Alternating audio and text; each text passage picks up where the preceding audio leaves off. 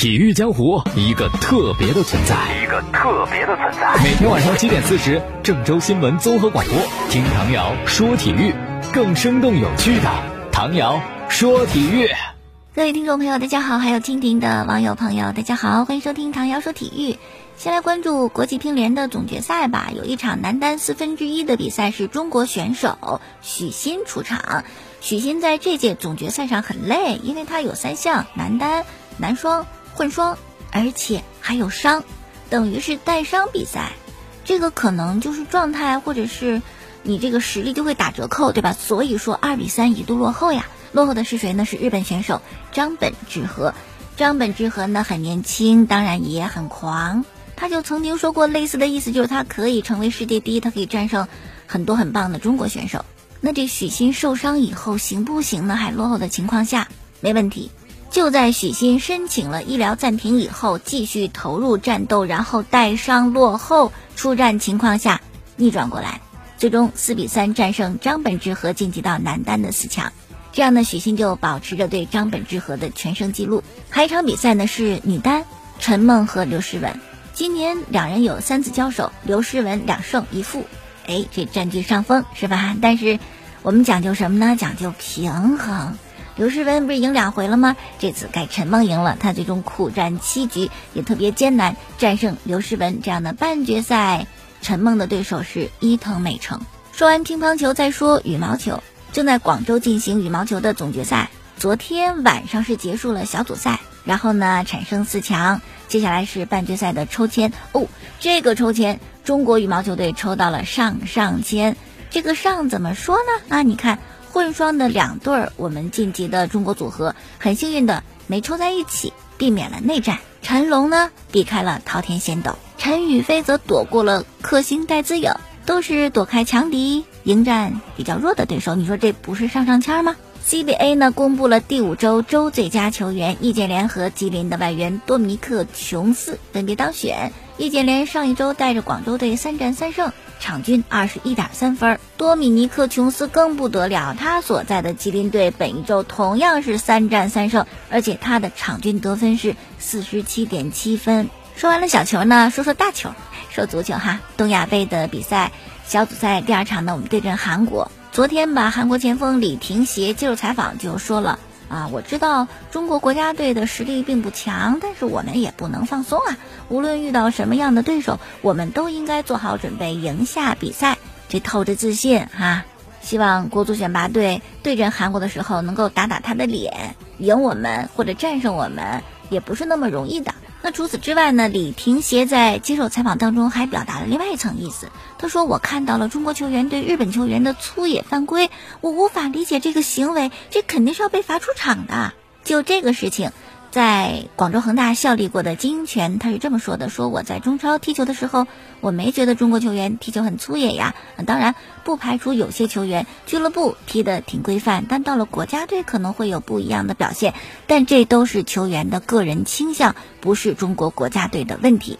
因为在中超踢过比赛嘛，对于中国足球来讲呢，应该是有更多的了解和感情，所以金英权他的这番讲话就客观一些。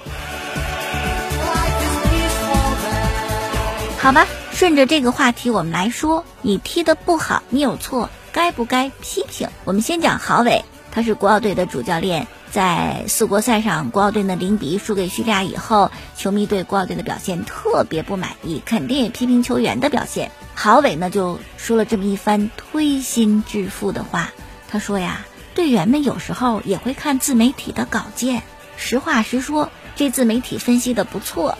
但是我还是想讲，是吧？我这队员他们是成长的孩子，我不知道你们有没有孩子，我有啊。我对孩子的态度就是以鼓励为主，不是说啊他们九十分钟都踢得特别好，但是你非得分析这不好的地方，过多分析不好的地方，对他们没有帮助的。此类的话呢，申花球员曹云定之前也说过。他的大概意思就是抱怨中国足球的环境不好，说现在的中国足球什么人都可以骂，什么人都可以上来踩两脚。我就想问一下，骂我们的人，你在你们行业就没有失误，就没有做的不好的时候，不能把我们当痰盂，谁上来都吐两口，输了比赛我们也想听鼓励，这样才会形成一个良性的循环嘛。中国足球需要良好的环境。那么从两位的谈话当中呢，提炼出了三个词儿：一环境不好，二需要鼓励，三别老批评。那说到这就想起曾经姚明的一句名言：“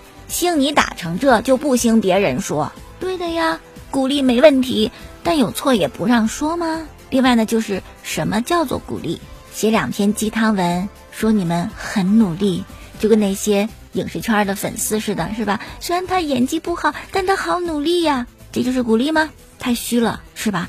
其实中国球迷给中国足球实实在在很多鼓励，用他们的钱，用他们的精力，用他们的时间。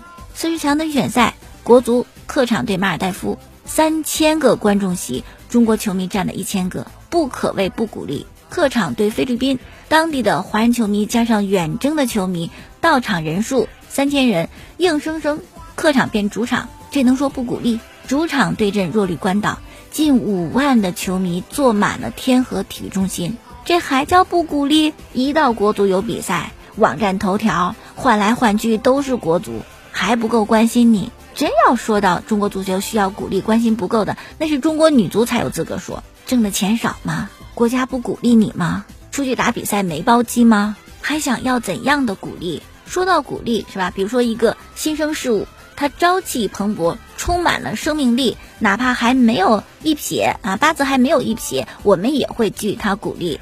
但是你职业化都二十多年了，说实在，年纪都这么大了，我还只能一味的鼓励你，就不需要鞭策你吗？再者，我觉得批评这事儿哈，谁被批评肯定都不好受。但是可能每个人都免不了被人批评，如何看待批评？特别球员如何看待球迷对你的批评？媒体对你的批评，是你职业的担当，是你的眼界和认识的水平。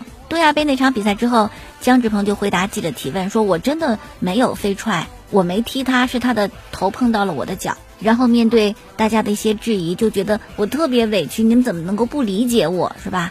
而前几天呢，从巴萨青训出去的有日本梅西称号的久保建英，随队回到巴萨主场踢球的时候呢，肯定遭到球迷的嘘声，是我们培养你，你却到了别的球队效力，是吧？但是久保建英呢，这么小的年纪，稳住了自己的心态，踢满全场。更加成熟的是他赛后的发言，久保建英是这么说的：发出嘘声是球迷的决定，他们有权嘘我。那么这对我来讲是一种耻辱吗？不。我觉得很正常，因为他们必须把我当做一个对手来对待我，而不是一个十八岁的小孩子。我最满意的是我踢满了全场，并且表现的还行，我做到了我能够做到的一切。所以，一个职业球员当被外边的声音包围的时候，有批评的时候，你要做的是认清自己的职责，而不是统一的就让大家都闭嘴。怎么着？喜欢我们睁着眼说瞎话？对你的支持就只能是点赞，而不能是批评吗？踢成那样。就得要别人说才行。好，继续来说啊，今天有一位欧洲球员登上了微博热搜，原因是他在海外社交媒体突然发表疑似支持东突涉及中国主权的极其不当言论，引发中国网友的齐声谴责。他叫什么？不说，以后也不会提这个人。可以说到的线索就是他是一名土耳其裔的德国足球运动员，目前效力英超的阿森纳俱乐部，曾经有段时间想去巴塞罗那。但当时巴萨的主教练瓜帅没有看上他，不得不说瓜帅看人准得很。好，继续来说啊，说到的是鲁能的中场外援费莱尼。费莱尼在鲁能应该说过得挺舒心的吧，挣的也多，又是球队主力，而且说实在的，在中超踢球对他来讲压力不大。可是最近有一烦心的事儿，要做一选择。之前咱们讲过是吧？鲁能结束了足协杯的决赛以后呢，费莱尼曾经的主教练，现在执教热刺的穆里尼奥就给他打电话说：“哎，这个费莱尼呢，你看我现在是到了热刺了，我需要你的大力支持和帮助啊，你回来帮我吧。如果是我，我就觉得很为难。一方面是曾经的恩师，恩师开口，你说你拒绝吧，挺好像没有情义；但是你说这要去热刺吧，也挺难舍弃鲁能的。”刚才咱们讲了这些几大理由，挣得多，踢球轻松没压力，又是主力，是吧？年纪老大不小了，还去英超拼什么呀？在中超拿份大合同，然后就就直接退役就得了。所以我觉得费莱尼可能会有些为难，一边是情分，一边是实际的生活和利益。但是我想多了，是吧？费莱尼这根本就没有发愁。根本就没有什么两难选择，已经告诉穆里尼奥了，说我现在在中超挺好的，那就是不去了呗啊，不回英超了。弗莱尼是这么讲的，说对我来讲呢，和塞穆里尼奥是特别的存在，我们经常发短信，也经常打电话。他去了热刺，而且干得挺好的，我祝福他。但是我在中超也挺好的，他也应该祝福我，不是？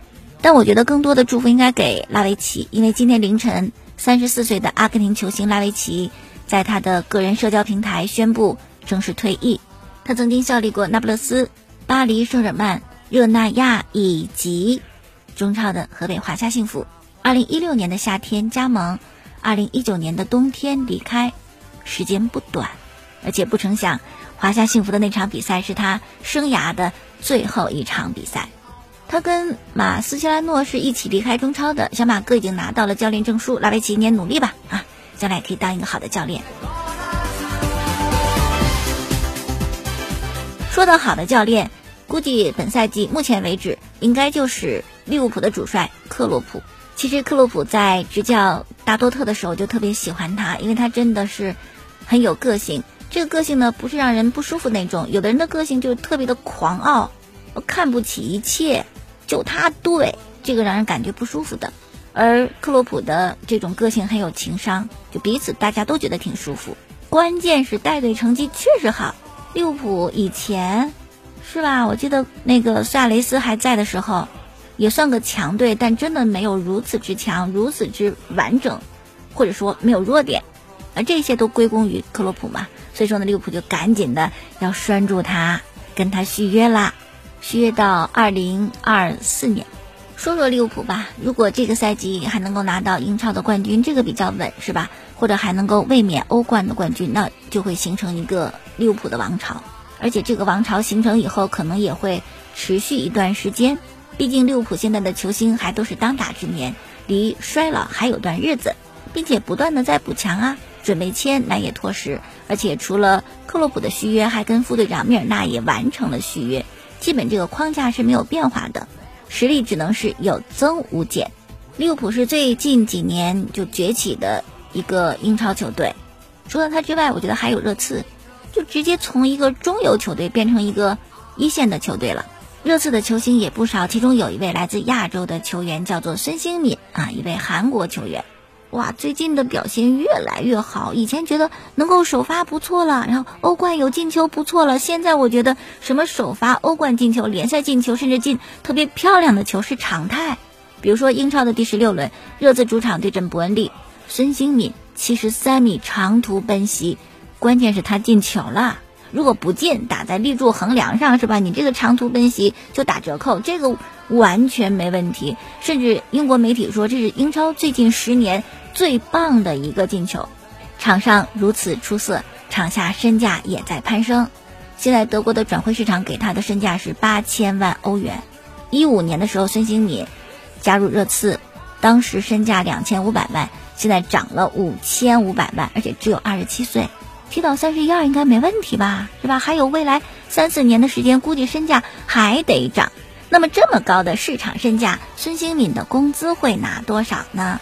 去年夏天，孙兴敏跟热刺续约，合同是四年，年薪是八百二十万欧元，大约六千四百万人民币，大约每秒钟能拿两元人民币，每月工资大概是五百三十三万元。以目前英国人的平均工资来看呢，孙兴敏一个月挣的是他们二十年挣的。当然，孙兴敏的工资在热刺不算最高，还有两位比他要高的，就是刚刚加盟的恩东贝莱以及热刺的队长凯恩。